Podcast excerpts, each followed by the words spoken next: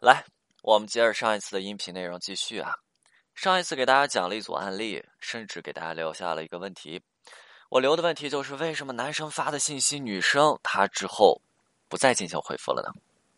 之后啊，有人给我留言说说，老师，因为男生给不了自己女朋友情绪价值。这个回答完全就是一个万金油的回答。那我肯定不能说错啊。但是我们要的是能够精准精确的找到。两个人分手问题，以及现在女生不回复男生信息问题的核心所在。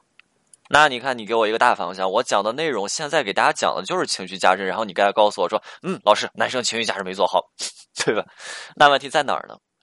我们看一下，说女生表述过的几句话哈。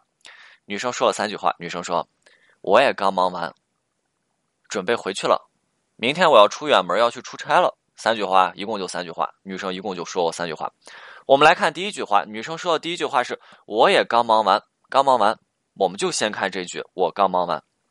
我想问大家一下啊，当你刚结束了一天特别疲惫的工作或者任务之后，你有想要去聊天的欲望吗？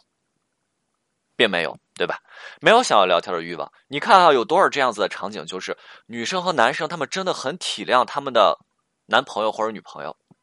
而他们的男朋友或者女朋友在忙的时候，他们可以在旁边乖乖的等待着。但是，当他们男朋友、女朋友忙完的那一刻，这些人、这些男生和女生他们会想说：“哎，你看，你忙完了啊！我刚才一直在等着你。现在怎么样？轮到我了吧？”然后这个时候，他们准备了 N 多的话要跟他们男朋友和女朋友讲。那这个时候，他们的男朋友和女朋友会给他们一个好的回馈吗？不会。一定不会，或者说不仅回馈不好，甚至说这个回馈怎么样很差。原因很简单，对方刚忙碌结束，而这个时候对方的第一需求是什么？是清闲。他想要说的是，我刚忙完，你让我清闲一下好不好？而这个时候你贴上去了，那你成了什么？你是不是一定成了对方的下一项任务？刚结束一项任务，下一项任务又紧随而至，好烦啊！所以清楚了吗？恋爱的时候。如果你的男朋友，如果你的女朋友这时候刚忙完，你先别去找对方，对吧？你就算现在在对方旁边，然后对方已经完成一项任务以后，你先别跟对方说话，所以你等对方一会儿，对吧？你先别去找对方，你就空一下，你空两分钟、空三分钟、空五分钟都可以，你空一下你再去找对方。那我们继续刚才的内容啊，女生表述完刚忙完的时候，女生其实透露出一个信息，这个信息就是我很累。我想要休息，对不对？他在透露这些内容。好，那我们来看女生的第二句话。女生说：“我准备回去了。”女生加完班，我之前上上一节音频讲过嘛？女生加完班时间是什么？晚上九点。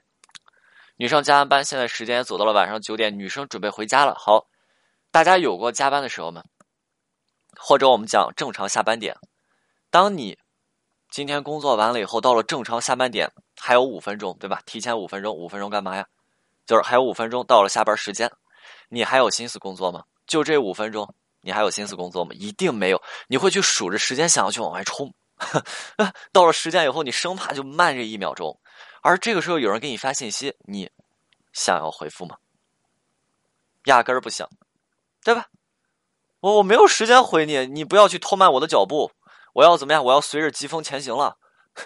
我要快速的冲进电梯了，你不要去拖慢，我现在来不及回你。我要干嘛？我要先下，我要先下楼，我要先冲进电梯，不然下班进电梯的人很多。好，那这就是第二句话。如果这个时候想要跟女生聊，就是女生现在不想回，但是我们如何让女生能够回的好一些呢？怎么抓住女生的需求啊？很简单，女生这时候想不想回家？想回家。